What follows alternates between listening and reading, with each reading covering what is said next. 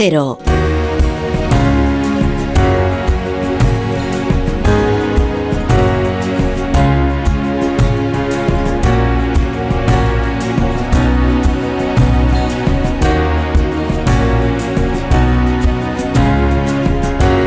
La brújula.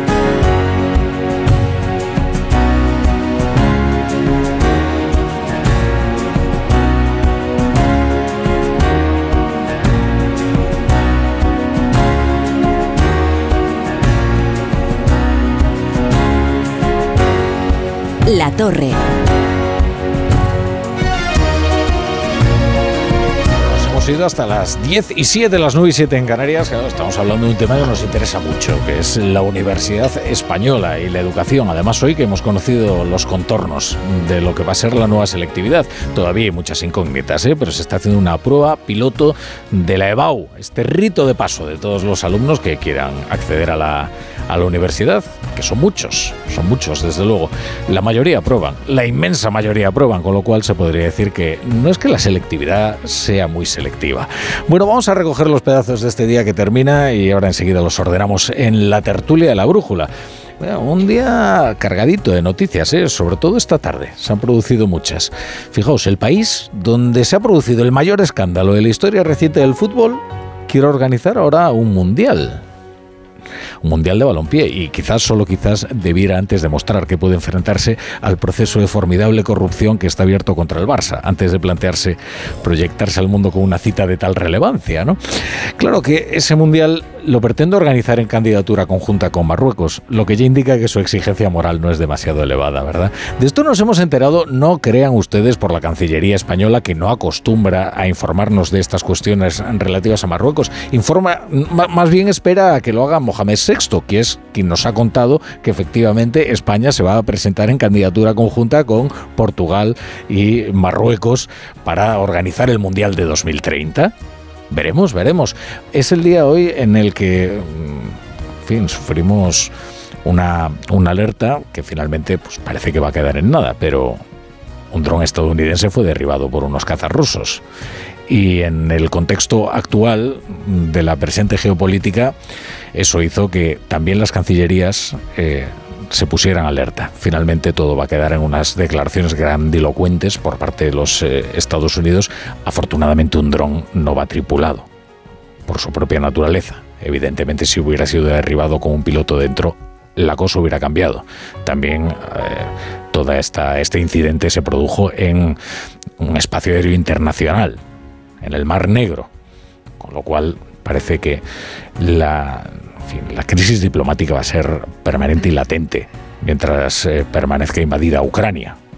Ahora que no se va a producir una escalada ¿no? en esta crisis militar, al menos no por este, por este incidente. Es también el día en que los dirigentes políticos empezaron a sugerir que el Banco Central Europeo debiera quizás relajar la subida de los tipos. Es también el día en el que se ha producido una implosión en la mayoría de gobierno por la ley Mordaza, esta llamada ley Mordaza que fue uno de los primeros compromisos adquiridos por el gobierno de coalición de PSOE y Podemos y finalmente va a permanecer vigente hasta el final de la legislatura, porque ya no va a haber tiempo que, de cambiarla.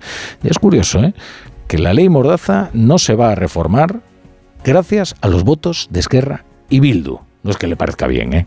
La ley de seguridad ciudadana que aprobó en su día Mariano Rajoy. Lo que pasa es que, claro, todo lo que no sea que los policías vayan con unas porras de poliespan, pues a Bildu y a Esquerra les parece represión policial, ¿no? Pero claro, que a quién se le ocurre, a quién se le ocurre pretender aprobar una ley de seguridad ciudadana, ni más ni menos, que con Esquerra y con Bildu, ¿eh? Con los de los tumultos sediciosos y con los legatarios de una banda terrorista, ni más ni menos. Bueno, vamos ya con la tertulia. Hoy con Tony Bolaño, que no ha dejado de menear la cabeza mientras yo me, trataba de dirigirme a los oyentes, sobre todo con el tema del Barça. Porque no sé ahí, ahí, ahí, ahí voy. Primero, una queja formal, eh, Rafa, de que los teloneros de este programa estén más tiempo que nosotros en el programa. Vamos, me parece que la tertulia telonera es eso, telonera. Los de economía están un ratín y cubren el espacio y ya está. No, hoy han estado bastante más. Y luego, ¿qué tendrá que ver el Mundial del 2030 con mi pobre Barça? Con mi pobre Barça. Ahí lo dejo. Que tendrá que ver el Mundial con el fútbol, ¿no? bueno, bueno, bueno, bueno. Mira, voy a darle la razón a Rafa en una cosa. Este es un programa en el que ves que la gente entra directamente, ¿no? De patada en la puerta. He matado el ectoplasma. no te he podido anunciar que La culpa es tuya por tener a cuatro gallegos en el estudio. Te iba a anunciar de una forma... Claro, ahí iba, ahí iba yo, porque Tony Bolaño es un gallego de mentira. O sea, es ¿verdad? Mi familia es de va de, de Porque ahora como está de moda... la capital de Galicia, no es ni de Vigo, Ahora como está de moda dice algo pillaré si voy de gallego, no, pero no es gallego. Aquí gallegas, de verdad. además del de servidor, son Pilar Cernuda, ¿qué tal? Buenas noches. Muy bien, estupendamente, con apellidos muy, muy gallegos, como Lago, como el Gureiro, por ejemplo. A ver, ¿tú qué apellidos gallegos tienes? Bolaño. Bolaños Bolaños, es, Bolaño no Bolaños, que Bolaños ah. es el mismo apellido, es la degradación del apellido cuando avanza la reconquista a Castilla. No, no, es así de claro. Porque ¿sabéis lo que la son? La degradación, dice. Los, los primeros Bolaños, ¿sabéis lo que son? un tema de culturilla general. Oye, los bolaños eran las balas de piedra de los primeros cañones. ¿En qué, en qué civilización? No, no. En, la Celta. Y luego fíjate que el primer gran maestre de la Orden de Calatrava se, era un, tal Bolaños. Y por eso hay un pueblo en Castilla-La Mancha que se llama Bolaños de Calatrava. En el, tema, en el tema heráldico de mi apellido y el sucedáneo de mi apellido, que es Bolaños, el, mi apellido es Bolaño, eh, estoy un poco puesto. Después dónde, ¿Pero dónde, entra la galleguida? Yo soy Loureiro, Frieiro, Bolaño. primas, por cierto, eh, Lago. ¿Sabes de dónde viene Bolaño? De un tributo de los cristianos a los árabes. El bol y el año. El pan y el cordero. De verdad, después de haber trazado toda la genealogía del apellido Bolaños, yo creo que vamos a hablar de otro. oye, hay un Bolaños, Bolaño. Hay un Bolaños que degenerando, degenerando llegó a ministro, ¿eh? Sí, de presidencia. ¿Qué le pasa? ¿Que no te gusta? No, no, lo he dejado ah. ahí, yo lo he dicho más. Bueno, que Tigarat, que no te he dado las buenas noches. todavía, que Tigarat también es gallega, a pesar del apellido Garat, que no es precisamente gallego, pero es gallega del Garat no, pero Loureiro es gallego. Mira, coincidimos. Hablando de apellidos, a José Miguel Aspiroz hay gente que le llama Aspiroz desde hace más o menos 40 años. pero bueno, ¿qué tal Aspiroz? ¿Cómo ¿Qué estás? tal? Buenas noches, Rafa. ¿Es así o no es así? Es así. Cosas peores han dicho de mí. Cosas peores. Yo podría contar alguna. Y si te cuento lo que, me lo que... A mí, lo que me han llamado a mí. Sí. Cornuda, ternuda, Cea Bermúdez, ternura. Cea Bermúdez me encanta. A mí lo que más me gusta también. sí. Ay, madre, bueno. Oye, pues Aspiroz, eh, a ver, eh, ponnos orden aquí en la tertulia, porque si, si, nos dejas nos ponemos aquí a hablar de la genealogía del apellido Bolaño y no terminamos. Sí, sí, porque hay muchos asuntos hoy que piden el análisis de la tertulia que además de certero como siempre hoy será necesariamente breve y no miro a nadie. Sí, a ti, Tony. bueno. Tenemos la ley Mordaza, que hoy se suma a la lista de promesas incumplidas del gobierno. Finalmente no habrá reforma porque es que Ray Bildu han votado en contra en la Comisión de Interior. Por cierto, han votado con la derecha. Pedían, entre otras cosas, que desaparecieran las pelotas de goma del equipamiento de los antidisturbios. Pachi López cabreadísimo. Hemos pedido a aquellos que dicen que quieren negociar tanto que se abstengan para que se apruebe el dictamen y, por lo tanto, una vez aprobado el dictamen, seguir negociando sobre esta cuestión, pero no, no han querido. Es decir, habíamos acordado y cambiado todo de la ley Mordaza. Lo demás son excusas. Hasta aquí, pues, eh, lo normal en esta extraña relación del gobierno con sus socios eh, parlamentarios. Lo sorprendente es que Podemos ha votado a favor, pero al mismo tiempo acusa al PSOE. No era necesario ir a un choque, ir a, que se pierda y darla por perdida, digamos, la derogación de la ley Mordaza en la comisión de hoy.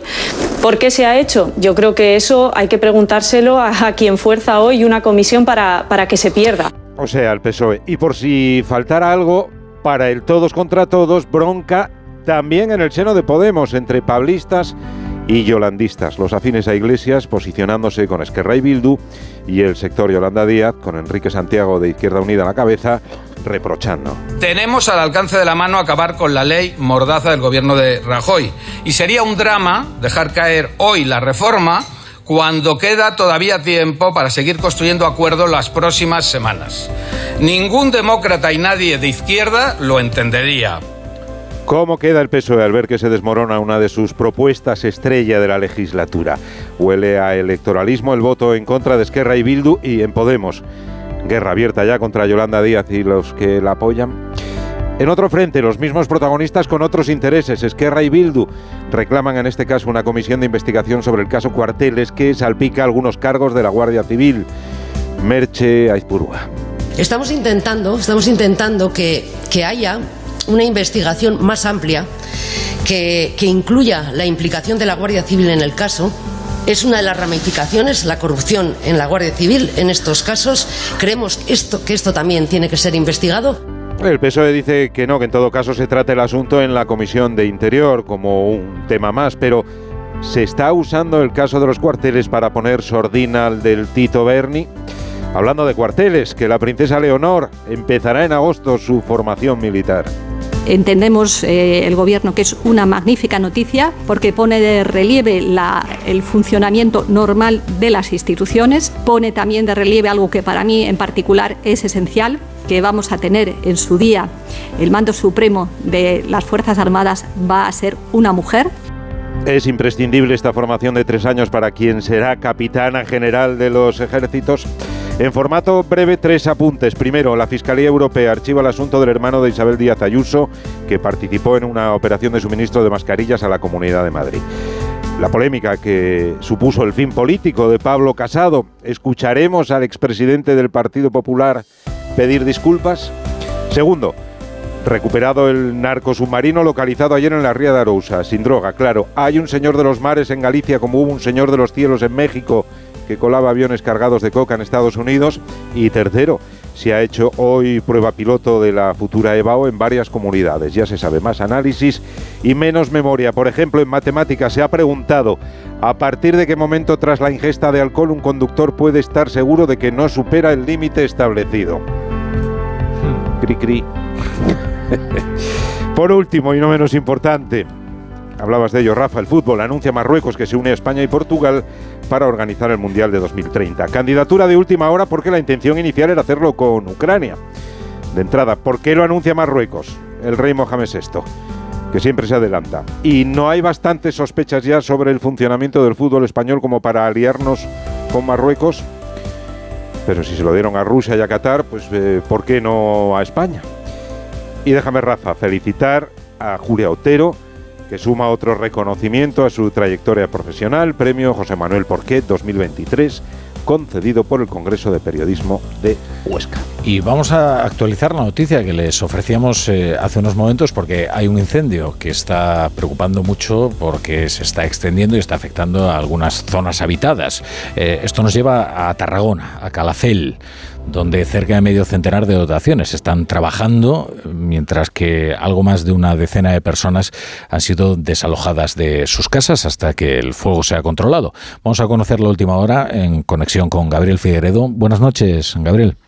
Buenas noches. Pues eh, esos 11 vecinos ya están en el pabellón de Calafel, que ya se ha convertido este polideportivo en el centro de comandamiento de avanzado de los bomberos de la Generalitat. Allí está también trabajando la Consejería de Interior para controlar todo lo que está pasando. Hasta allí están estos 11 vecinos. Eh, se les ha dado un bocadillo caliente, según nos ha explicado hace unos minutos el alcalde de Calafell, Ramón Ferré, en declaraciones aquí a Onda Cero, que ahora también estaban muy pendientes de cómo evolucionaba el fuego para ver si podían controlar este incendio en las próximas horas. La previsión es que disminueixi, pero... La previsión es que en las próximas horas el viento pierda fuerza y el objetivo de los bomberos es controlar el fuego antes de las 3 de la mañana, porque luego el viento puede volver a soplar con fuerza. Habrá en todo caso que estar pendiente de la evolución de este viento. Y a veure a partir d'aquí doncs, també una mica com evoluciona, no?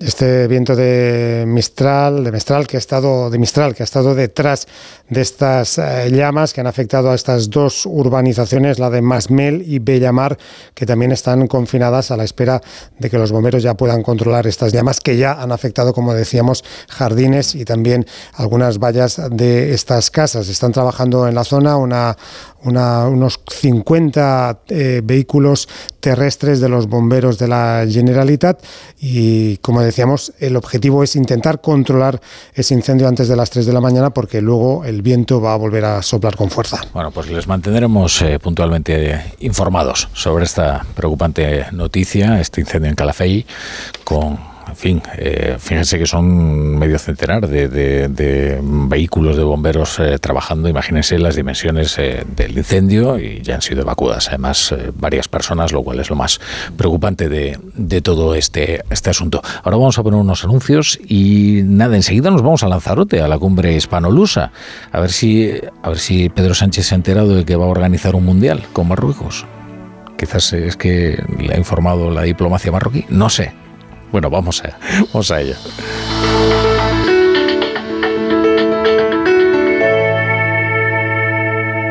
La brújula. ¿Sigues sin saber quién debe hacerse cargo de las averías en tu casa de alquiler? Hazte de legalitas en el 900 100 661 y un experto te ayudará a resolverlo. Y ahora por ser oyente de Onda Cero, ahórrate un mes el primer año. Legalitas y sigue con tu vida. Dos cositas. La primera, no tienes seguro de coche eléctrico. La segunda, yo me voy a la mutua.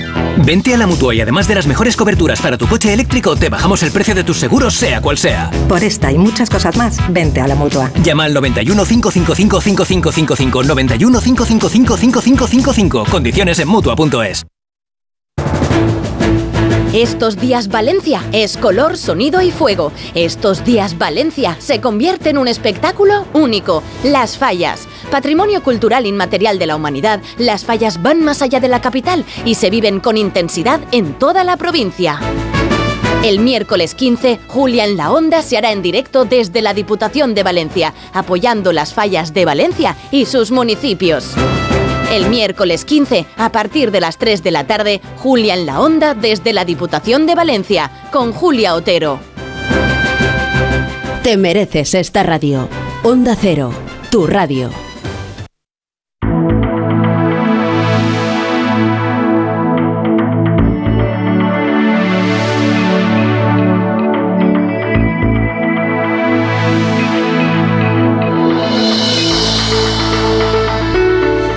Pues como os anunciaba, vamos eh, a conectar con Lanzarote, donde ya está todo dispuesto para la celebración de la cumbre hispanolusa y donde se supone que salvará de la candidatura conjunta entre Marruecos, Portugal, España para la organización del Mundial de 2030, si es que así la FIFA lo dispone y lo elige. Eh, también se hablarán de otras cuestiones, eh, de las relaciones bilaterales entre España y Portugal. Ahí está un enviado especial de, de Onda Cero, que es Ignacio Jarillo. ¿Qué tal, Jarillo? ¿Cómo estás? ¿Qué tal, Rafa? Buenas noches a todos. Bueno, no, sé si hay alguna noticia ya sobre este, sobre este asunto, si algo se está comentando acerca de, bueno, de este importante anuncio que hemos conocido gracias a Mohamed VI. Pues sí, ha sido quizá la, noticia de la precumbre, aunque todavía ninguno de los dos mandatarios, ni Antonio Costa ni Pedro Sánchez, ha hecho referencia a eso, porque la primera parte de la cumbre, como sabes, es más privada, es una visita a la casa museo del escritor portugués José Saramago, que vivió aquí muchos años en Lanzarote, un gran amante de esa isla y un gran amante del Atlántico, que es el océano que une, digamos, tanto a la isla de Lanzarote como a la península ibérica, decían en Moncloa que tenían mucho interés en hacer de Saramago pues un icono de, conciliación y de amistad con Portugal. Y después de esa visita a la Casa Museo del Escritor eh, pues tiene lugar la, cena que tenían previsto ambos mandatarios. Han estado también naturalmente con el presidente de Canarias Ángel Víctor Torres. Pero que sepamos supongo que los correos internos sin prensa y solo con, fotógrafos con prensa gráfica habrán hablado y mucho de ese sorpresivo que ha hecho el gobierno de Marruecos de que se suma a la candidatura del Mundial con España y con Portugal. Si no la primera, puede que sea la segunda pregunta, lógicamente, de la comparecencia que va a tener mañana lugar aquí en la isla, después de la firma protocolaria de todos los acuerdos que van a tener España y Portugal, sobre todo y el que más interesa en el terreno de lo, de lo tangible, ese acuerdo, esa firma, ese compromiso para que cuanto antes sea una realidad ese viaducto, ese hidroducto de hidrógeno que va a unir Portugal, España y Francia, con permiso de Macron, naturalmente, y que es una de las apuestas principales de Pedro Sánchez, como todos sabemos, para paliar la crisis de, eh, energética eh, provocada por, por la guerra de Ucrania. Bueno, Jarillo, pues si hubiera novedades, eh, pues entras y nos, y nos cuentas desde, desde Lanzarote. Muchas gracias.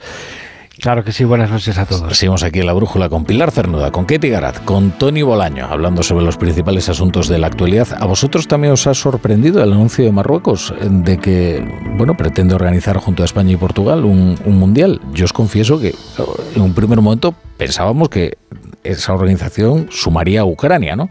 Hubo problemas, desde luego, de corrupción en Ucrania, pero no es que el fútbol español esté viviendo su momento reputacional más bollante, ¿eh? O sea, aquí hay un problema que afecta no solo a un importante club, que es el Fútbol Club Barcelona, sino a todo el sistema arbitral, ¿eh?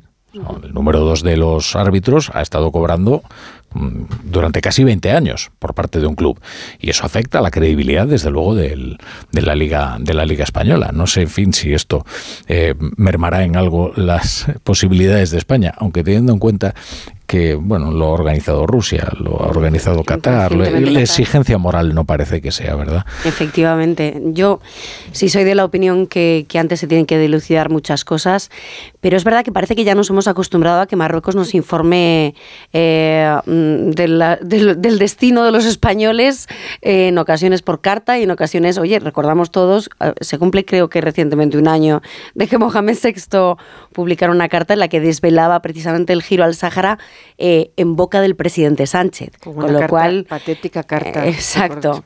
Con lo cual parece que ya nos hemos acostumbrado. No sé si esto es inquietante, eh, mm, no sé, a, la par que, que, también exige de, muchas explicaciones, ¿no? Las mismas que esperamos del fútbol, las esperamos todavía de Sánchez en relación con, con los pactos ocultos con Marruecos, ¿no? y de Sáhara y de lo que, lo que piensa parte de su gobierno sobre esos pactos que sobre el Sáhara, ese cambio de posición que ni siquiera había consultado con el resto de los ministros, ni socialistas ni de Podemos, ninguna de las dos cosas, ¿no? Y que además, eh, eh, pues bueno, eh, se les vendió como que tendría importantes contrapartidas de tipo político y económico y no se han visto por ninguna parte, hmm. por ninguna parte. Y ahora, mm, pues yo no sé hasta qué punto es importante esta candidatura triple, que como sé muy poco yo de fútbol, no solamente de resultados, sino también de, de, toda la economía, procuro venir informada cuando me toca radio, para que luego nos metáis conmigo, pero a mí de las noticias que hoy me han asombrado, aparte de esto, de relacionado con el fútbol, fue unas declaraciones de Piqué en que le preguntan sobre, sobre el tema de los árbitros y dice que no cree lo que ha pasado con el Barça porque cuando compras un árbitro eh, quedas con él y le das un sobre con dinero cash.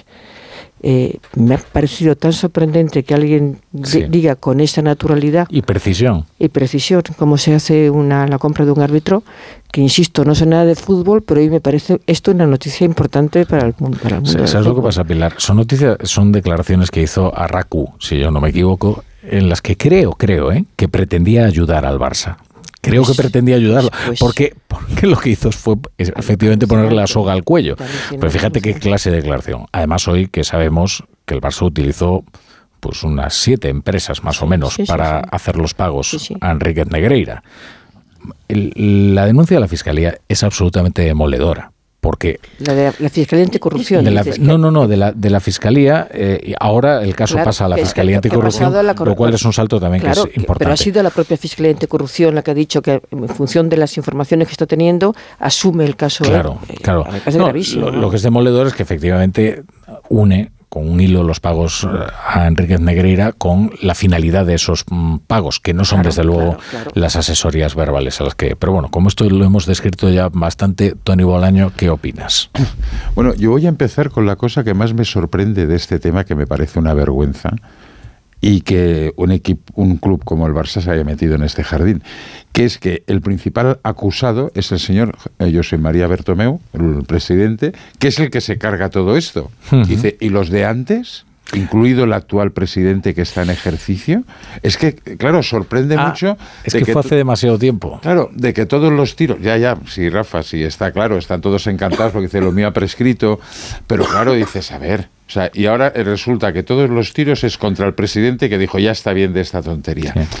Los dos principales culpables de esto, supuestos culpables, eh, eh, se, están yendo de rositas, que son Joan Gaspar, que es el que llega al acuerdo verbal con Enríquez Negreira para empezar esa relación, esa relación perversa, y y, y Joan Laporta. Y Sandro No, pero Sandro Rosell sí que está, sí que, sí que está en el. Eh, sí, que, está, sí que está metido en el escrito de la fiscalía, ¿eh? en la denuncia de la fiscalía. Pero, pero Joan Laporta, que es quien le cuadruplica el sueldo a Enríquez Negreira, o sea que algo habría visto eh, Joan Laporta para, oye, favorecerle de esa manera salarialmente, ¿no? Déjame, déjame hacer una, un añadido. Y ahora entendemos por qué Sandro Rosell no se presentó a las elecciones de Barcelona estuvo acariciando durante mucho tiempo la, posible candidatura. Nos dijeron que la excusa era que como se presentaba Trías iban en el mismo segmento electoral que no quería dividir el voto, pero parece que a lo mejor la razón es otra, ¿eh? por lo que hemos estado viendo. Vamos a ver, yo eh, con el tema de Marruecos eh, es verdad que faltan explicaciones, es verdad que, que se hizo de una forma, vamos, manifiestamente mejorable pero si Estados Unidos hizo la apuesta que hizo, que la hizo, la hizo en un primer momento Trump, pero luego Biden se sumó y aquí jugaba mucho la nueva correlación de fuerzas en el Mediterráneo con Israel de fondo, no nos olvidemos que la relación de Marruecos e Israel es bastante, bastante más positiva de lo que nos parece. O sea que yo, mira, ¿qué queréis que os diga? No tenemos crisis migratorias, que ya es bastante.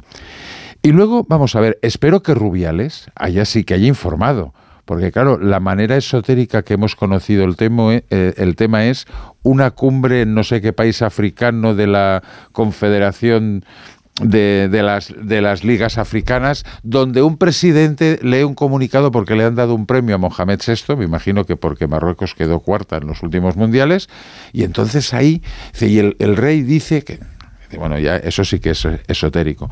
Pero claro, ¿cuál es la, para el 2030, cuál es la candidatura que puede ganar? En estos momentos. La de Arabia Saudita, Egipto y Grecia.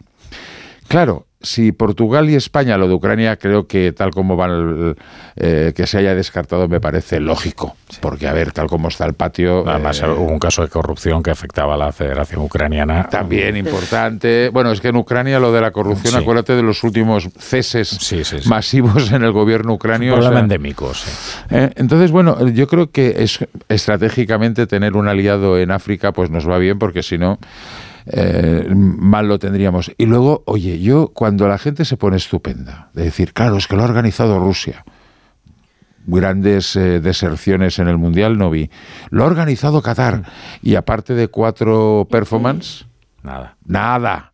¿eh? nada, o sea, ni Dios movió, movió un dedo. Y después de todo lo que ha pasado, incluso con la selección iraní de fútbol, cuando volvieron a su casa, eh, en fin, tampoco veo que nadie se rasgue las vestiduras más allá de aparecer en algunos vídeos y quedar muy bien. Con lo cual, a mí no me parece mal que se haya, que se haya hecho esto. Y luego, también no nos engañemos, nos, nos interesa estrechar los lazos, los lazos con Marruecos. Y eso no quiere decir que dejemos al lado, que antes lo, lo, insinuaba Pilar, y creo que con razón, el tema de Argelia, que sigue siendo un gran problema, que ahí lo tendremos que afrontar en algún momento. Claro que nos interesa, la cuestión es a cambio de que muchos muchas veces eh, es verdad que en este asunto yo creo que es el menos preocupante, evidentemente, pues a España le viene bien, a España y a Portugal, eh, sumar a un país vecino que además suma, arrastra, y africano. Claro, y arrastra todos los votos de los africanos que para, ¿eh? para conseguir hacerse con el mundial. Y africano, Pero sí me parece preocupante en el plano político, geopolítico, geoestratégico, porque mencionabas tú la cuestión del Sáhara, ¿no? Hablábamos antes de la cuestión del Sáhara. y aunque ya el tema ha pasado un año, parece como que eh, ya casi es un debate vintage al, al, hilo de cómo van los, los acontecimientos. Hombre, a mí sí me parece preocupante eh, mm, que nosotros asumamos posiciones de otros países que son aliados y que no tienen la implicación, ni el arraigo, ni, ni la cuestión moral y sentimental que tiene España con el Sáhara. La posición de Estados Unidos y la posición de Francia y Alemania. Y de Alemania. quedarte solo eh, queda un poco ridículo. El mundo, sí, sí, claramente los líderes mundiales van por un lado, eso es evidente, yo creo que no se puede eh, situarse de espaldas a esa realidad, eh, pero también es verdad que yo creo que la posición eh, de España un año después ha evidenciado la debilidad de España a la hora de poner encima de la mesa las, mm, la idiosincrasia, las características, el, eh, la cuestión moral que tiene España con el Sáhara, que no se ha dado la batalla y que si encima eso eh, nos ha dado la batalla, no se ha puesto encima de la mesa en ningún momento. Se dio, no se dio eh, cuando no se afrontó la Marcha Verde y a partir de ahí fue todo el desastre. Pero, pero, Después de 40 años, ¿yo qué quieres que te diga? No, no, todo eso está muy bien, pero el enterarnos, fíjate, es mucho más grave, evidentemente, en estas cuestiones que en materia futbolística. El enterarnos por una carta que publica el rey de Marruecos, poniendo en,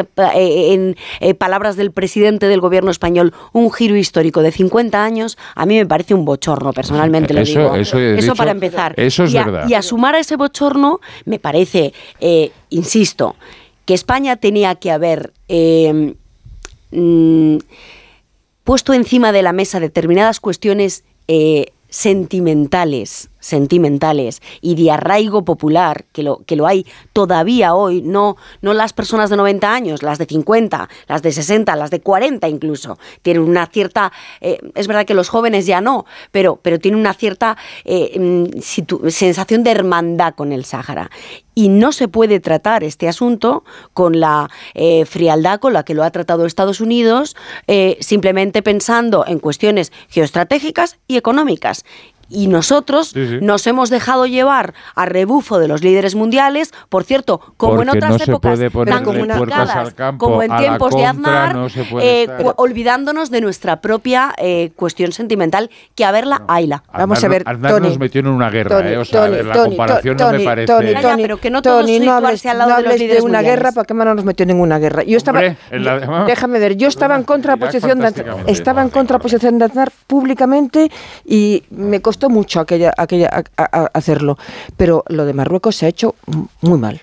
O sea, no solamente por problemas sentimentales, sino por problemas políticos y porque además cuando tomas una decisión que obliga a cambiar la posición no del gobierno anterior, sino de todos los gobiernos anteriores, incluidos los de tu propio partido, y además cuando hay unos lazos históricos, sentimentales, afectivos, culturales, eh, también geoestratégicos, además de los Estados Unidos, también nosotros tenemos, tenemos eh, una, una importancia geoestratégica allí, eso no se hace dejando que el anuncio lo haga un jefe de Estado del otro país, haciendo pública una carta infumable porque ya no solamente es los términos en que está escrita, sino la ortografía, la expresión. Por eso decía yo antes que era una carta solamente patética, que te vergüenza que haya salido de Moncloa, ¿eh? sea quien sea el que lo haya traducido, y que además estas cosas se hacen negociando, discretamente, pero llegando a acuerdo eh, eh, informando a la oposición, informando a, los militares, informando a toda la gente implicada. Y, por supuesto, informando a Argelia. Porque aquí teníamos unos intereses importantísimos que iban a tener unas consecuencias bastante graves, tan graves que al día siguiente eh, anunció Argelia la retirada de embajadores y que luego nos está llevando a un camino muy complicado respecto al gas. ¿eh? que aquí se parece, se soslaya, pero es importantísimo lo que está pasando con el gas. Bueno, dejadme poner eh, unos anuncios, es muy, breve, es muy breve lo que vas a decir. Eh, muy breve, unos 10 minutos solo. Es que no, entonces te doy luego el primer turno de palabra ahora para que me expliques qué es lo que ha pasado exactamente con esto que llaman la ley Mordaza, la ley de seguridad ciudadana. ¿Y cuáles son las sobre el tema de Marruecos? Pero que tengo que zajar los temas en algún momento, Tony.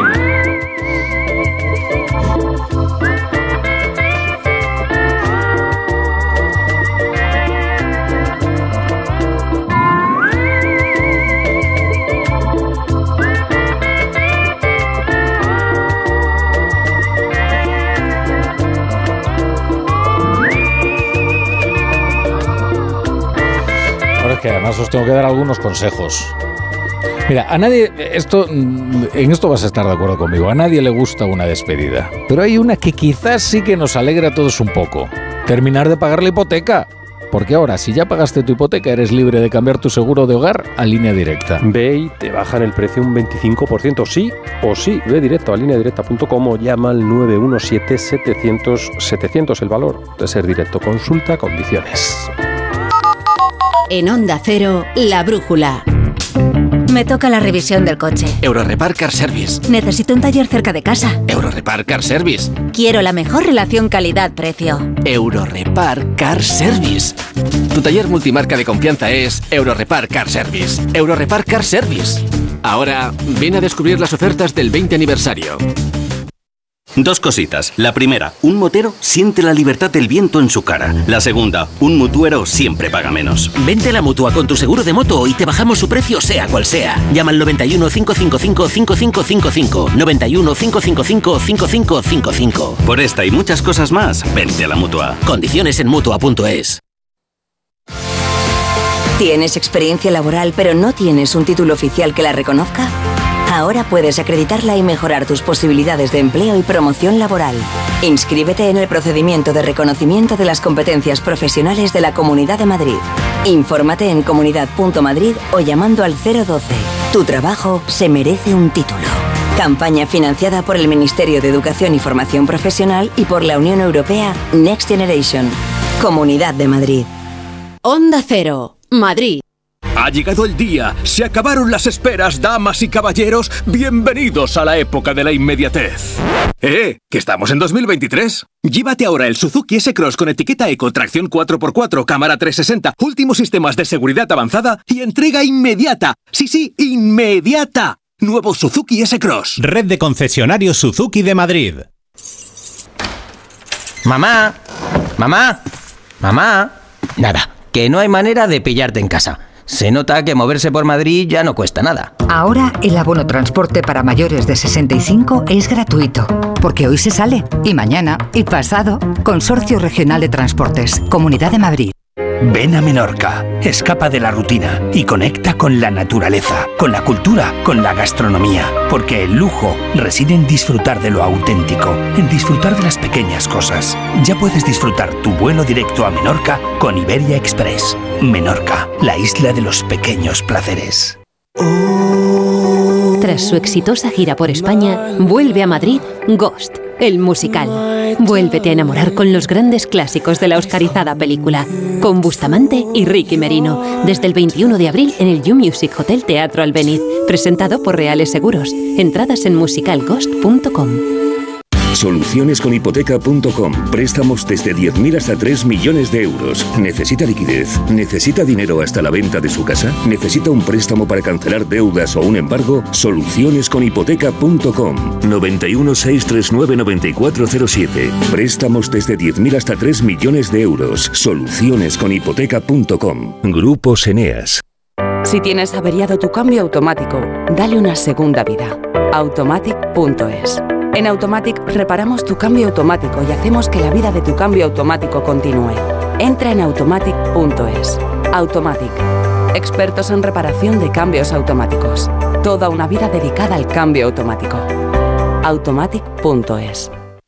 ¿Cansado de perder pelo? Llama al 900-696-020 y pide tu diagnóstico gratuito en Insparia, el grupo capilar de Cristiano Ronaldo líder en trasplantes capilares. Si buscas un resultado natural y definitivo, confía en su exclusiva tecnología Botger Ultra Plus y en sus 14 años de experiencia. Infórmate en el 900-696-020 o en insparia.es.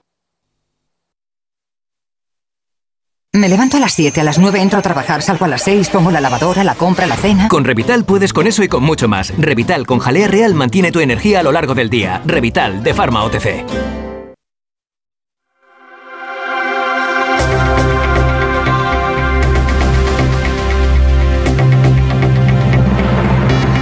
En Onda Cero, La Brújula.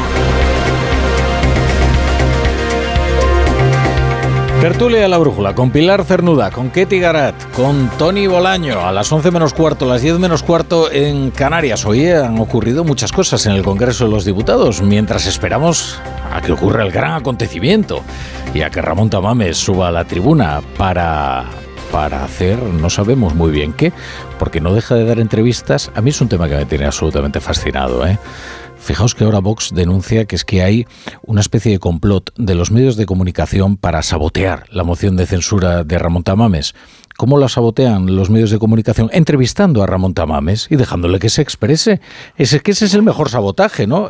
Se refiere a eso, ¿verdad? Los portavoces de Vox, como dicen que hay un complot de los medios.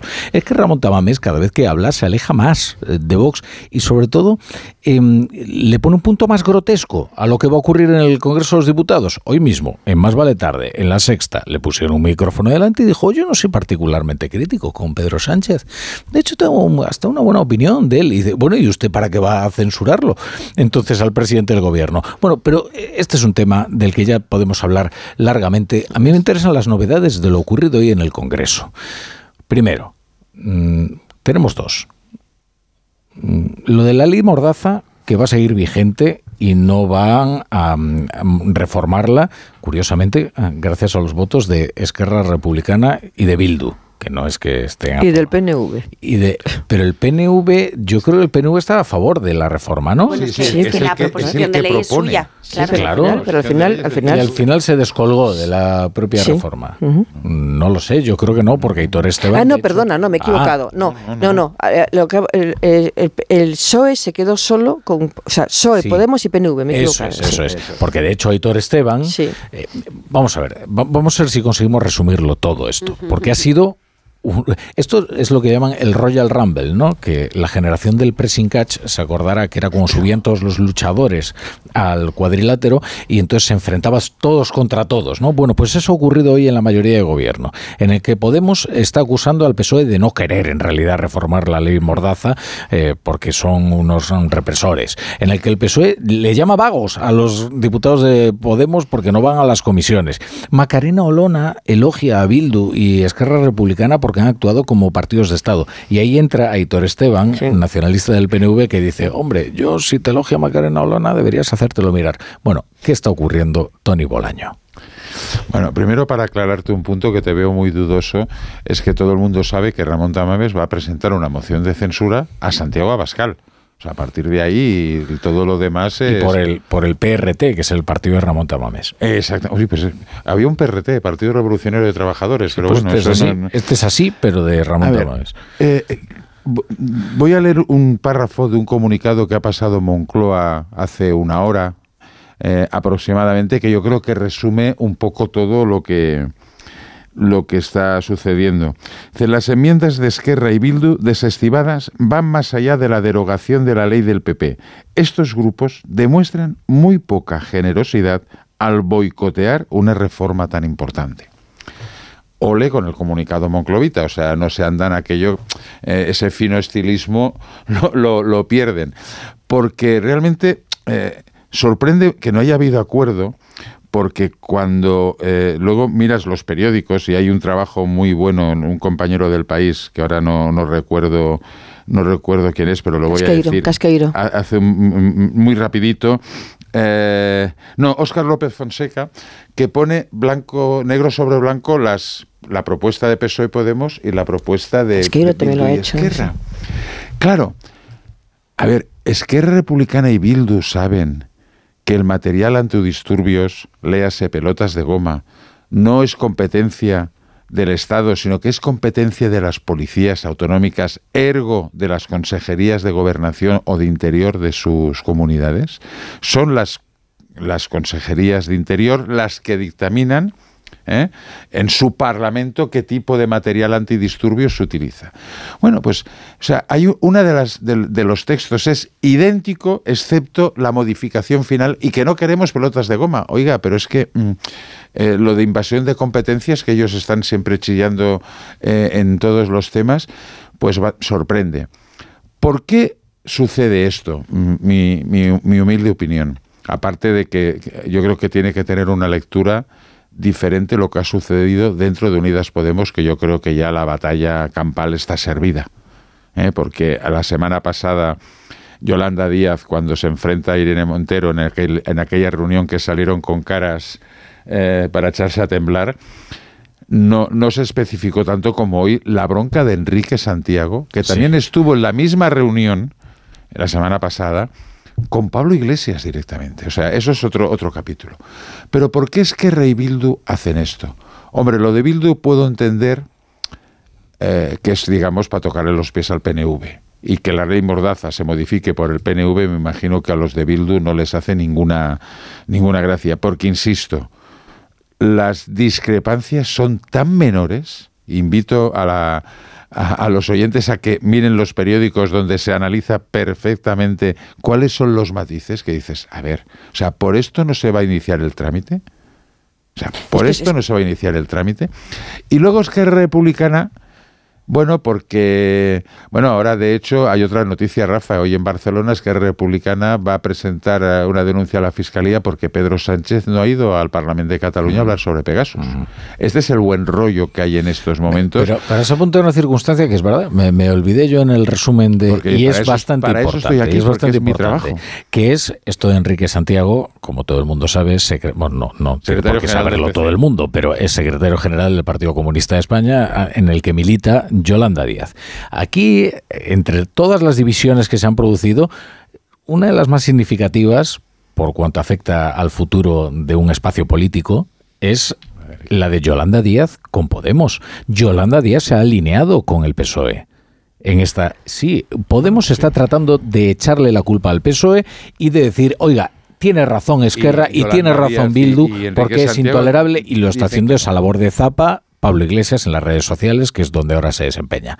Y eh, en cambio, Yolanda Díaz está diciendo, oiga, bueno, es que. Y Enrique Santiago está tratando de explicarle a Pablo Iglesias, dice, trato de deshacer el equívoco de Pablo Iglesias. ¿Por qué? Porque está claro lo que va a ocurrir, es que el eh, sumar el construir ese espacio político, esa plataforma política a la izquierda del PSOE, va a ser un infierno para Yolanda Díaz, porque nada quiere menos Pablo Iglesias que eso triunfe. Pero vamos a ver, es que, es que yo creo que... Lo que ya hay, sumar lo que ya hay. Pero, pero, es, es que cuánto tiempo llevamos algunos diciendo que no es de fiar Pablo Iglesias cuando se marcha y deja, la política, que sigue mandando, pero desde el mismo día que se marchó sigue mandando, eh, bien a través de las redes sociales, bien hablando con su señora, o bien moviéndose eh, en, todos los medios que está, eh, lo que está escribiendo y todo, cómo está manejando el partido.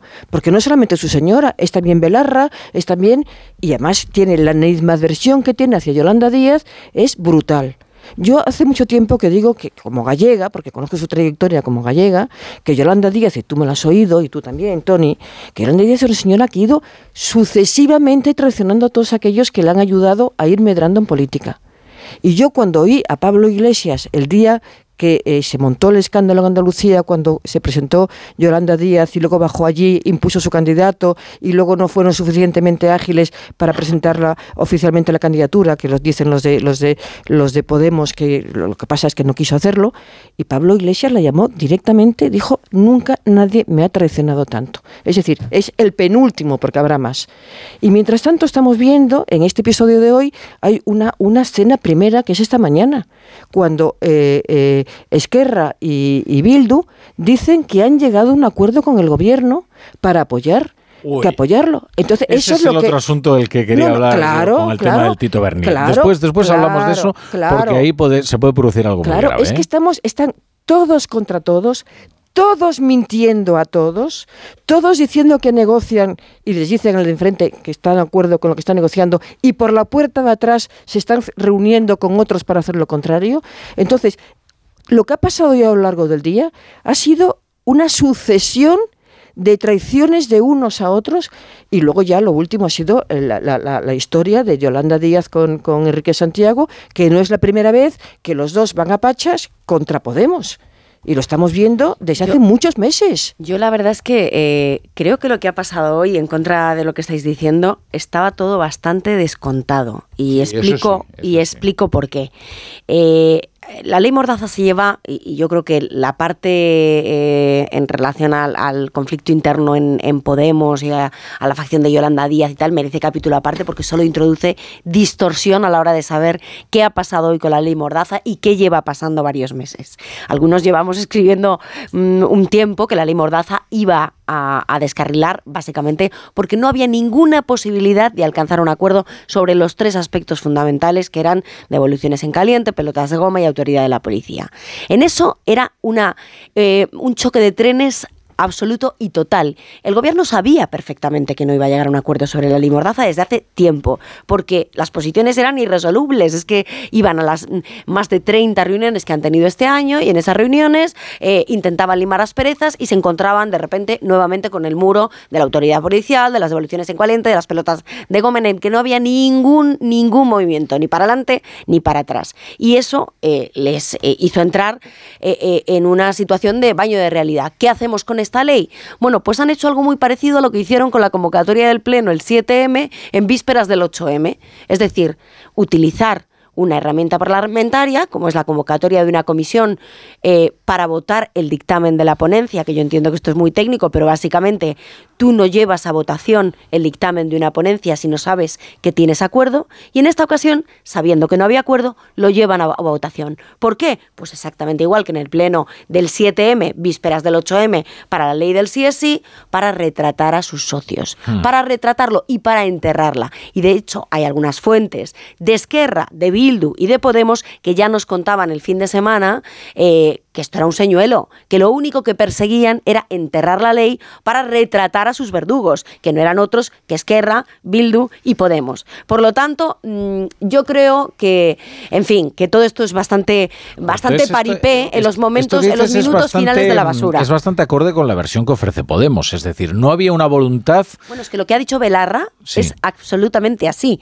Lo que ha dicho Belarra, mm, yo creo que eh, se corresponde. El PSOE no quería reformar la ley Mordaza. No, no, el PSOE quería reformar la ley Mordaza siempre y cuando sí, sí quería, pero quería siempre y cuando esos tres aspectos cruciales que hay que recordar, no solo lo que decía Tony, sino que el tema de las pelotas de goma y de las devoluciones en calientes va en la ley de extranjería. Claro. No va en la ley Mordaza, no va en la ley de seguridad ciudadana. Dicho lo cual, no habrá un gobierno en toda la historia que aplique con tal tenacidad la ley Mordaza que este. ¿eh? y, las devoluciones en caliente y todo lo ocurrido en la pandemia. No habrá un ¿eh? gobierno que la oposición haya sido más cínico a la hora de vender, enarbolar más la bandera de la derogación de la ley Mordaza para ahora pisotear esa misma bandera. Porque eso, eh, al final, el, eso está siendo víctima de su propio discurso en la oposición, en el gobierno de Mariano Rajoy. ¿Qué ha pasado? Que al final se ha comido la bandera, se ha comido mm, la Mordaza. pero fíjate, eh, esto que, que yo compro, compro perfectamente lo que tú estás contando porque tienes datos eh, muy concretos. Dicho esto, no entiendo la pobreza política del gobierno cuando es la segunda votación en muy poco tiempo que, se, que, que, lo utiliza el perder una votación como estrategia política.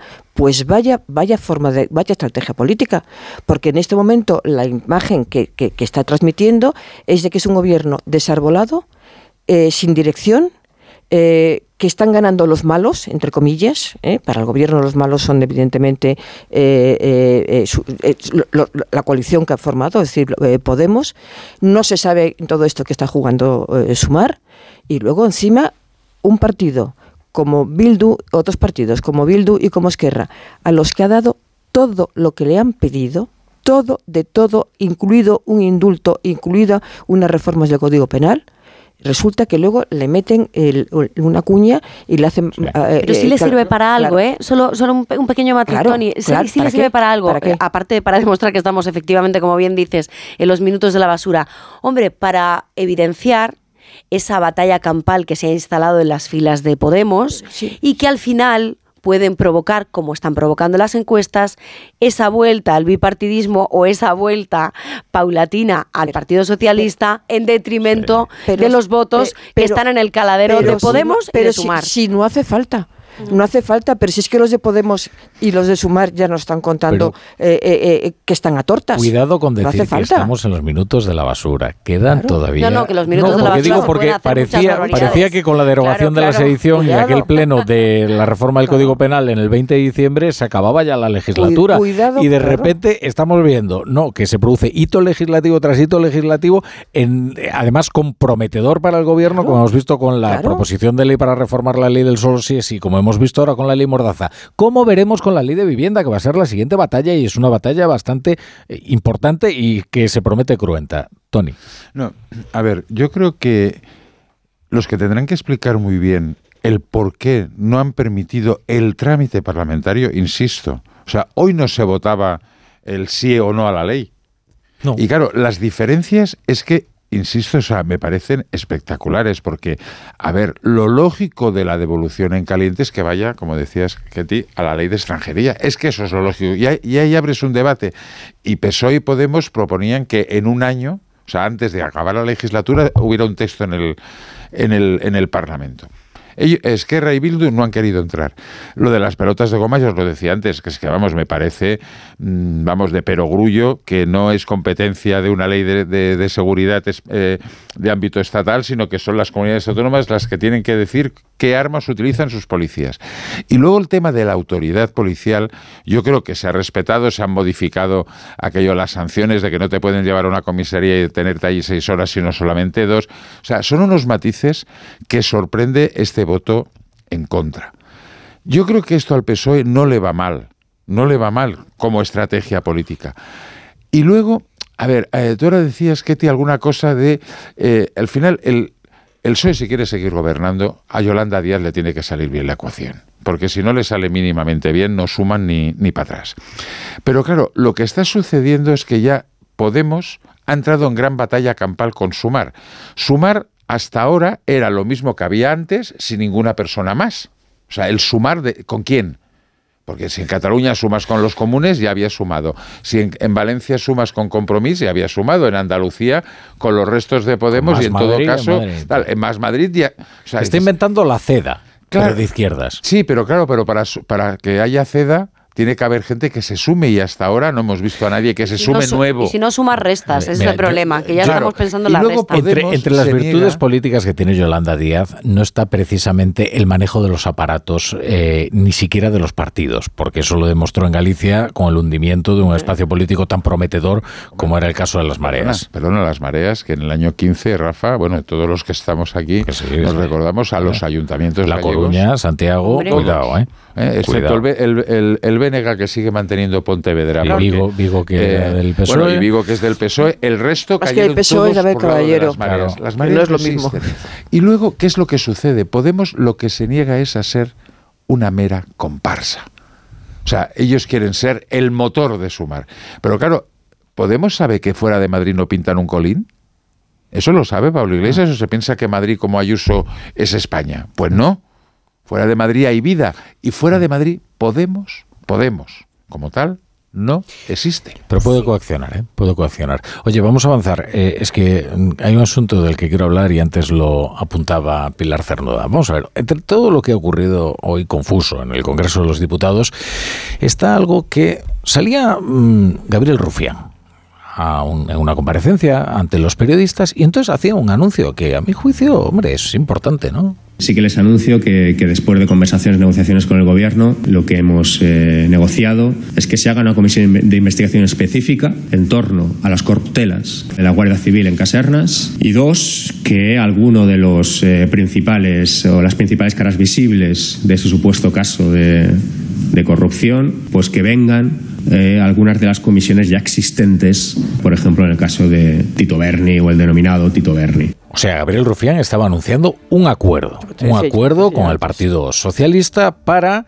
hacer una comisión que le cargara todo el muerto del caso mediador a la Guardia Civil y entonces liberar eh, o evitar el paseillo de los eh, socialistas por el caso del Tito Berni, lo cual tenía algo de ignominioso, ¿verdad? Claro que según iba avanzando el día, pues iba añadiendo pues ignominia a la ignominia, ¿no? Por ejemplo, escuchen a Mairche Purúa. Estamos intentando, estamos intentando que, haya una investigación más amplia que, incluya la implicación de la Guardia Civil en el caso. Eh, como sabéis, en, la prensa ha salido estos días el tema, se han detectado irregularidades en, en las obras de 200 cuarteles de la Guardia Civil que fueron adjudicadas a un mismo constructor es una de las ramificaciones, la corrupción en la Guardia Civil en estos casos. Creemos esto, que esto también tiene que ser investigado. Y cuando escuchan a Mercedes Burga, tienen que recordar que fue condenada en su día por enaltecimiento del terrorismo y que ahora pretende investigar ella a la Guardia Civil, porque lo que pretende es convertir el caso mediador en el caso Guardia Civil y tratar de minar como sea la reputación del cuerpo, que es más es a lo que se dedica buena parte del tiempo Bildu. Claro, cuando anunciaba ese acuerdo Gabriel Rufián, uno pensaba, caray, está accediendo el PSOE a entregar a la Guardia Civil con tal de librarse de algunas comparecencias incómodas en el caso del Tito Berni. Luego, sin embargo, eh, hemos hablado con, eh, fuentes del, del, grupo socialista que nos decían, no, no, no, han entendido mal los de Esquerra. Han entendido mal y no había tal acuerdo y en ningún caso nosotros vamos a entrar en esa transacción. a mí la transacción me parece... no es que se ponga, no es que se ponga la Guardia Civil. A ver, no se está poniendo a la Guardia Civil en manos de nadie sino un teniente general de la Guardia Civil que había hecho de las suyas hasta el año 17, que se archiva porque él, él, el imputado mayor del caso, dice que se archive, y una denuncia anónima al Ministerio del Interior, todavía con el gobierno Rajoy en el 18, lo reactiva. Y ahora se ha descubierto todo el pastel después de la investigación. No es un caso de la Guardia Civil, es un caso de corrupción en la Guardia Civil. No, no, pero Tony, no, una precisión, una precisión. no, un momento, una precisión, un momento, una precisión, una precisión con el caso. Porque esto, porque esto es un caso, vamos a ver, todo el mundo sabe que una comisión de investigación no paraliza una acción judicial. Este asunto está judicializado y va a tener que caer quien caiga. Y si hay una, y si hay una comisión de investigación, bien está, pues que vayan paseando todos los que tengan que pasear, los de la Guardia Civil, pero también del Grupo Socialista. Lo que no puede ser, y todos sabemos cómo se utilizan las comisiones de investigación, es que, un momento, la intención, un momento, que estoy hablando yo, Tony, que estoy hablando yo. Y lo que, eh, cuando eh, todos sabemos cómo se utilizan las comisiones de investigación, todos sabemos cuál es la intencionalidad política de Bildu y Esquerra cuando se refiere a la Guardia Civil, ¿eh?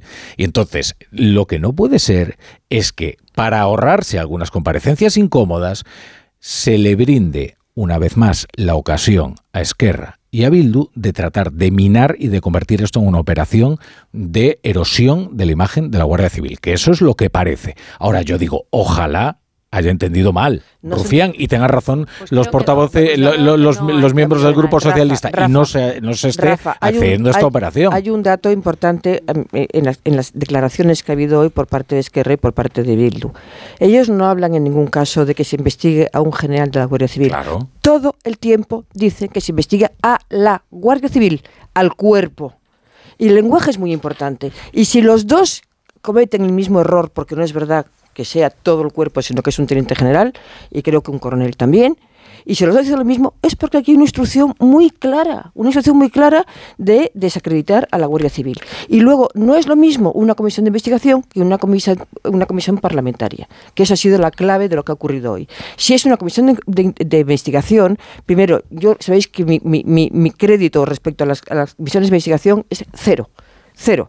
Cuando está judicializado un asunto, ¿eh? Eh, cuando está he visto 40 comisiones de investigación en los 40 años que llevo trabajando. Ninguna ha servido para nada, ninguna. Aquí lo que funciona son las investigaciones judiciales, que es como, como, funcionan las cosas serias. Y las comisiones de investigaciones se pactan las comparecencias. En muchos casos yo no te meto fulano y tú no me metes a mengano. Y además no tienen la obligación de comparecer. En una comisión parlamentaria sí tienen la obligación de comparecer. Y aquí esto hay un conchabeo hoy indecente indecente. No les interesa averiguar lo que ha pasado, les interesa el descrédito de la Guardia Civil, no del teniente general, y no que se investigue lo que ha ocurrido con el caso mediador. Sí, Ketty. Bueno, yo creo que hoy eh, el portavoz parlamentario del PSOE ha jugado un poco con los periodistas al despiste, porque hoy ha habido un trueque por parte de Esquerra Republicana de Cataluña y del Partido Socialista. Claro que lo ha habido. Eh, evidente. Yo llevo todo el día en el Congreso, desde las 9 de la mañana, y antes de la comparecencia de Rufián y después, antes de la comparecencia de Merche Aizpurúa y después, antes de la comparecencia de Pachi López y después, hemos hablado con los mm, portavoces y con los miembros de, de las tres formaciones políticas.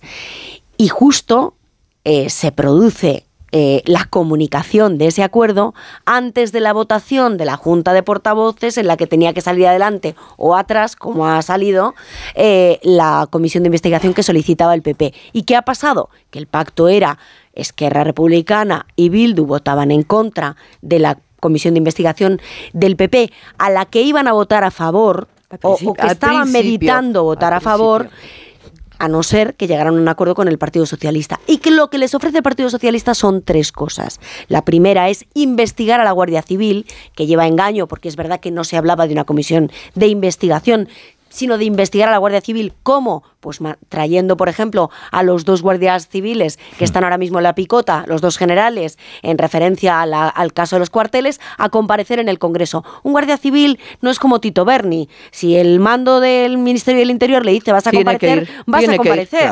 A diferencia de Tito Berni, que es un particular, que le llama a una comisión que no siendo de investigación no está obligado a comparecer, como bien decía Pilar, porque donde se está hablando de que comparezca Tito Berni, que es la segunda eh, prebenda que le ofrece el Partido Socialista a cambio del voto en contra de, de Bildu de Esquerra, eh, es que comparezca la comisión que preside Rejón de Comisión eh, de Garantías Democráticas o de Calidad Democrática.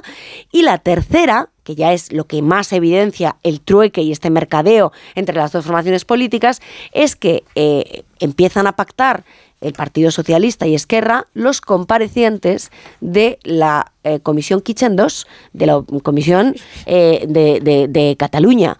Y uno de ellos es Pablo Casado, y eso se ha pactado abiertamente mm. entre el Partido Socialista y Esquerra Republicana de Cataluña. Entonces, digan lo que digan, hoy el Partido Socialista le ha brindado una moneda de cambio, una, eh, no sé, llamémoslo, una, una victoria moral, eh, una medalla, y se ha colgado una medalla que a mi juicio es absolutamente infame, que es la de poner en la picota la imagen de la Guardia Civil. A mí se me revuelven las entrañas de escuchar a la señora Mercha Izpurúa cargar contra un cuerpo que es precisamente el cuerpo de fuerza y seguridad del Estado que más víctimas de ETA ha tenido en su historia. ¿Qué tendrá que ver, ¿Qué tendrá que ver? con la velocidad? Tiene todo, que ver, todo, Tony. todo, esta señora no todo, se puede Déjame terminar el argumento, por favor. El caso Cuarteles, el caso Cuarteles, perdóname un momento, el caso Cuarteles es una infamia, el cuarto eh, es una es una vergüenza, pero eso no le eso no le permite al Partido Socialista concederle a Bildu la victoria moral de cargar contra la Guardia Civil y de eh, apuntarse la victoria de abrir una, de investigación sobre la Benemérita, que tiene todo, pero todo que ver. La señora Mercedes Purúa no puede hablar de ese cuerpo, de investigar a ese cuerpo sobre el que sus mm, ex colegas, por decirlo de alguna manera, de la banda terrorista ETA, eh, mm, se cargaron a 290 tíos. Sinceramente, a mí se me revuelven las tripas y me parece que el Partido Socialista en pues esto comete una eh, infamia moral. Es que te voy a, te voy a comunicar una noticia que no sé si la conoces, Ketty. ETA no existe.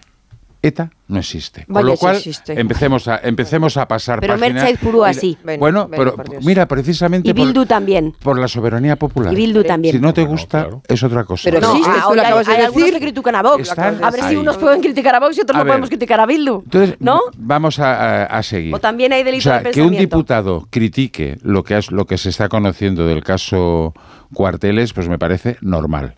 O sea, lo del caso, lo del caso Cuarteles seguramente también habrá muchos guardias civiles que están viviendo en unas condiciones miserables en, los cuarteles que están diciendo, hombre, ya te vale. Por ¿eh? supuesto. Con lo cual, o sea, yo creo que las cosas hay que medirlas en su justa medida. Yo estoy con Pilar cuando dice, no me creo ninguna comisión de investigación. Es que mientras las comisiones de investigación se se lleven, digamos, leyendo la prensa del día anterior o los recortes de prensa de los últimos 15 días para decir lo mismo que ya se sabe, porque es que en una comisión de investigaciones tampoco se aporta ninguna cosa nueva que digas, ostras, sino es el, el momento de lucimiento de los señores diputados.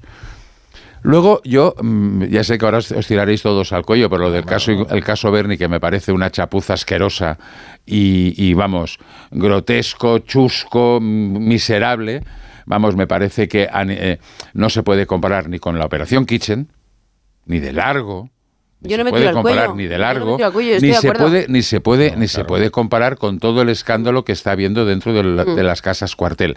Y luego hay una cosa que seguimos en la inopia. ¿Eh? y, yo creo que todos estamos igual. ¿Qué tiene que ver el señor Bernie con el guardia civil? Porque que en los primeros días estuviéramos todos despistados, bien, vale. Pero han pasado muchos días y sigue siendo una cosa que al menos yo no lo he sabido ver. Rafa me está mirando sonriente, pero yo no lo he sabido ver. Y no ha habido aquella una publicación que diga, esto se enlaza así. Sea, no, sabemos qué está pasando. Por eso se le llama trama mediador y por eso son dos causas diferentes. Es, verdad que ahora mismo el foco eh, de la investigación o de la, o de la gravedad de, la investigación está precisamente en la Guardia Civil. De Mortadelo y eh, Otilio. O, en, los casos eh, de este general que cometía, pues, en fin, determinadas corruptelas en las reformas de, casas cuartel o de, o de comandancias, como la de Ávila, por ejemplo, pero esto hay una conexión en el sentido de que el mediador establecía la conexión, no, no que Tito Berni estuviera relacionado con el general, sino que Tito Berni estaba relacionado con el mediador y el mediador a su vez, a su vez con el general. Pero mm, solo una cosa. Hay tres piezas separadas. Son ¿eh? tres, claro, son piezas, eh, una se instruye en Madrid, otra en Las Palmas. Algunas cosas, otras son secretas y ya veremos si luego las piezas encajan. De todas maneras, ¿eh?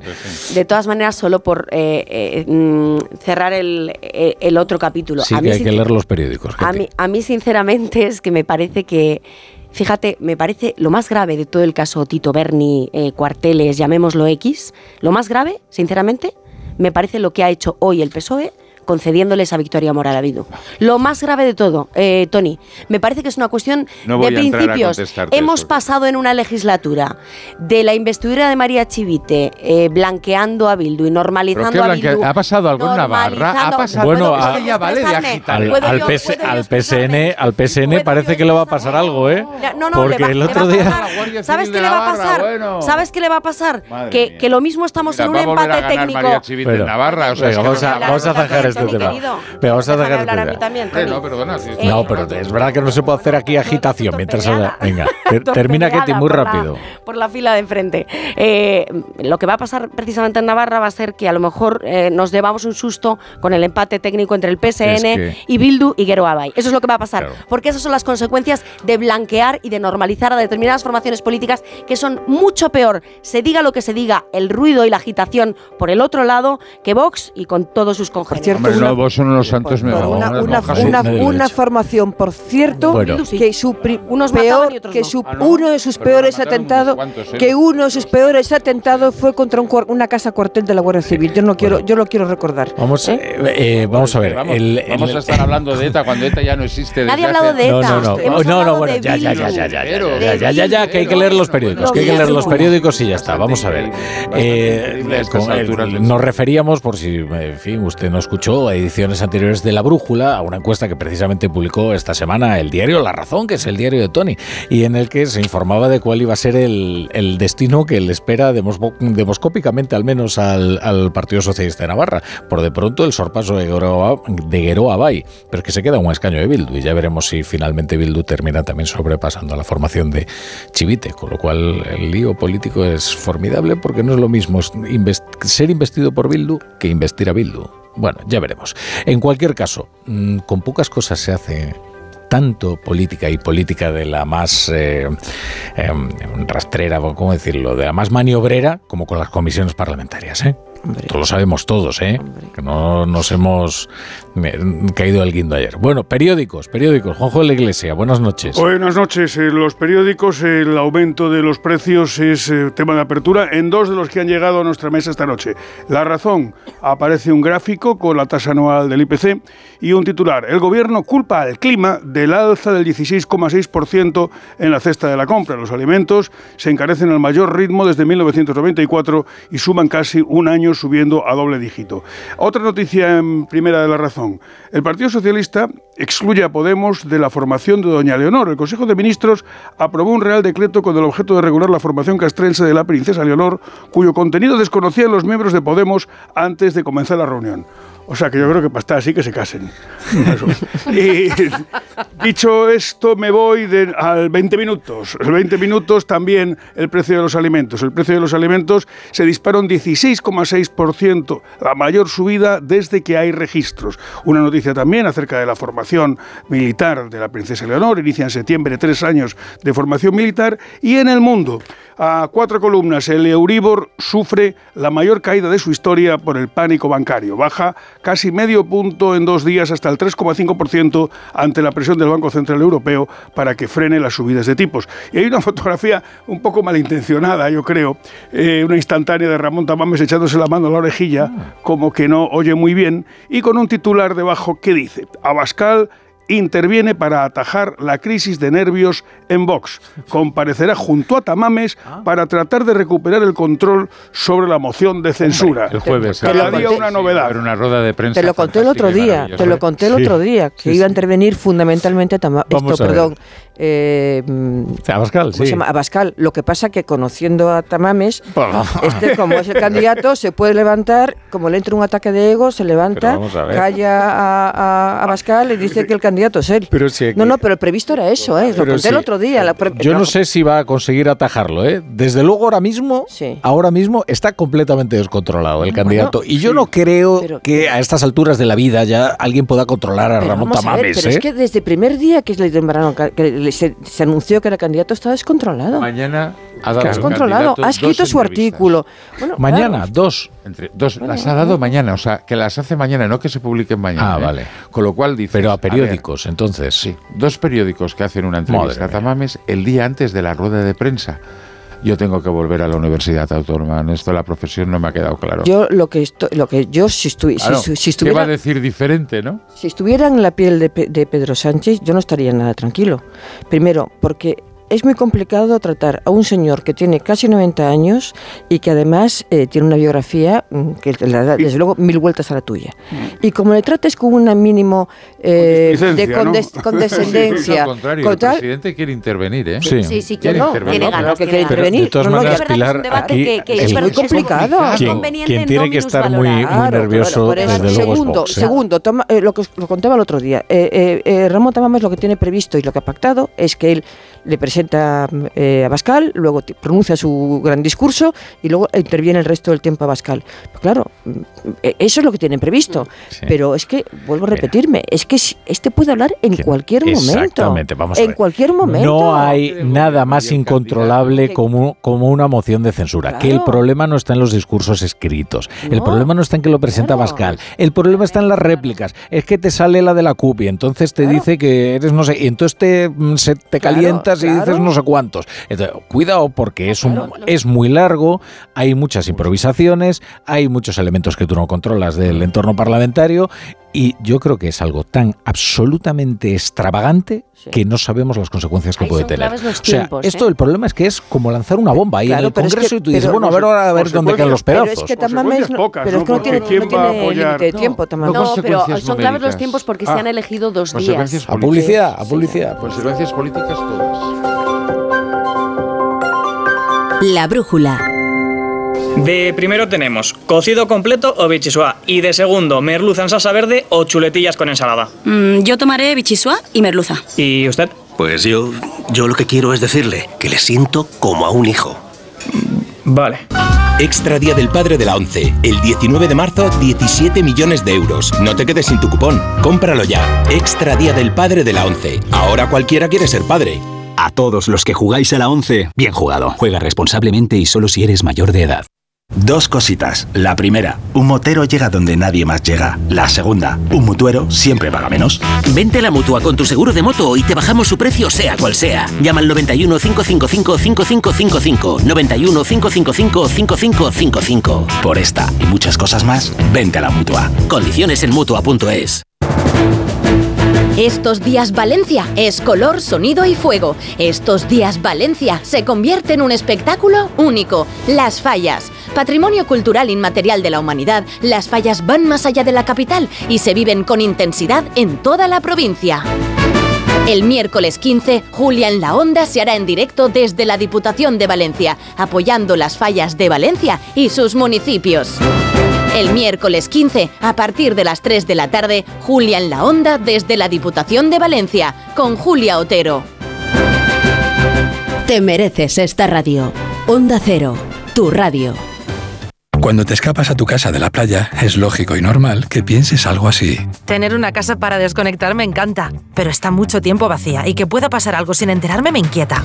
Securitas Direct te entiende. Por eso su alarma detecta si alguien intenta entrar en tu casa activando su tecnología Zero Vision, un humo denso que expulsa al intruso en segundos para que no se quede allí. Porque tú sabes lo que te preocupa y ellos saben cómo solucionarlo. Llama ahora al 900-272-272 o entra en securitasdirect.es. Onda Cero. La brújula con la torre. Ya está aquí, ya llegó. Roberto Brasero, buenas noches. Muy buenas noches, Rafa La Torre. ¿Qué tiempo vamos a tener mañana hoy? Delicioso. Bueno, han bajado incluso las temperaturas que no han sido tan altas en algunas zonas. Se confirmó el récord de ayer en Zaragoza, ¿te acuerdas que lo avanzábamos? Sí. 28,7, nunca el termómetro desde su ubicación actual en la capital Maña había marcado una cifra similar. 28 era la máxima en un día del mes de marzo. Pues ayer batimos el récord de marzo en Zaragoza. Hoy en Málaga, donde han estado muy altas las temperaturas, Alicante, vientos de poniente. Mira, mañana cambia el viento y eso es noticia porque en estas zonas del litoral mediterráneo, claro, en vez de los ponientes que elevan las temperaturas, vamos a tener vientos de levante vienen del mar, vienen las brisas que refrescan. Entonces, los lugares donde mañana van a bajar las temperaturas, Barcelona, Valencia, Alicante y Málaga. Y para usted de contar. En el resto de España vuelven a subir y mañana por la tarde, si hoy te ha parecido agradable, mañana y más. Y el jueves incluso van a ser más altas. Ah. Yo destacaría mañana. El jueves me voy a Cartagena, ¿eh? Pues en Cartagena, mira, si mañana tenemos 27, bueno, Cartagena estar pegadito a costa, ahí no van a cambiar mucho. Estabilidad. Pero mira, yo destacaría, y del interior de la península sobre todo, la diferencia entre el amanecer y la tarde. Mañana se va a notar, porque por la mañana sí pueden ser un poco más bajas las temperaturas y como por la tarde suben, se acrecienta esa diferencia o amplitud térmica, que así se llama. 20-21 grados de diferencia podemos tener. Un ejemplo fácil para que no haga muchas cuentas. Teruel, la mínima de 0 grados y la máxima de 21. Amplitud térmica 21 grados. Albacete amanecemos con 3 y llegamos a 23. Amplitud térmica de 20 grados. Contraste entre la, entre la mañana y la tarde. Mañana la manga larga que sí necesitemos a primera hora, desde luego que por la tarde volverá a sobrar. Por eso la manga larga transitoria, ya que hablábamos ayer. Muy bien, deja aquí, deja que ahora viene Chapu por aquí. Ahí está. Déjale ahí un sitio.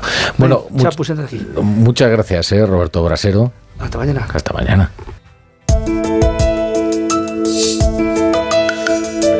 Le hemos hecho sitio a Chapo y ya está por aquí. ¿Qué tal, Chapo Paolaza? Buenas noches. Hombre, buenas noches, Rafa La Torre. Pues a ver qué traes eh, ahí anotado en el cuaderno. Pues mira, traigo que el gobierno no ha podido reformar la ley de seguridad ciudadana porque a Bildu no le parecían bien los métodos antidisturbios, por lo que sea. También los aberchales han salvado al PSOE de la comisión del Tito Berni a cambio, a cambio de investigar los cuarteles de la Benemérita y así es como Bildu termina metiéndole mano a la policía en España. Gobernar mi Españita con la izquierda Berchale, pues el que no se le ocurre ni al que aprobó una ley para proteger a las mujeres y sacó a los violadores a la calle. Y tú me dirás, ¿qué será lo próximo? ¿Que Marruecos nos organice el Mundial de Fútbol? Pues exacto. Después del éxito deportivo y de los derechos humanos del Mundial de Qatar, Marruecos se une a la candidatura de España y Portugal. El monarca alawita ha declarado que el Mundial será una palanca de éxito y desarrollo humano sostenible para su país. Majestad, esa no me la sé, pero si me la tararea se la canto. Como digo, lo ha anunciado Mohamed Shai, pero si te digo la verdad, a este cuscús se le nota la mano de José Luis Rodríguez Zapatero. Es que va firmado por Zapatero, que un día se pone a cantar La tarara loca mueve la cintura para los muchachos de la aceituna y dice Mundial con Marruecos. Zapatero sí, Zapatero no. Zapatero hace el saque de honor, te lo digo yo. Es que va firmado, ¿eh?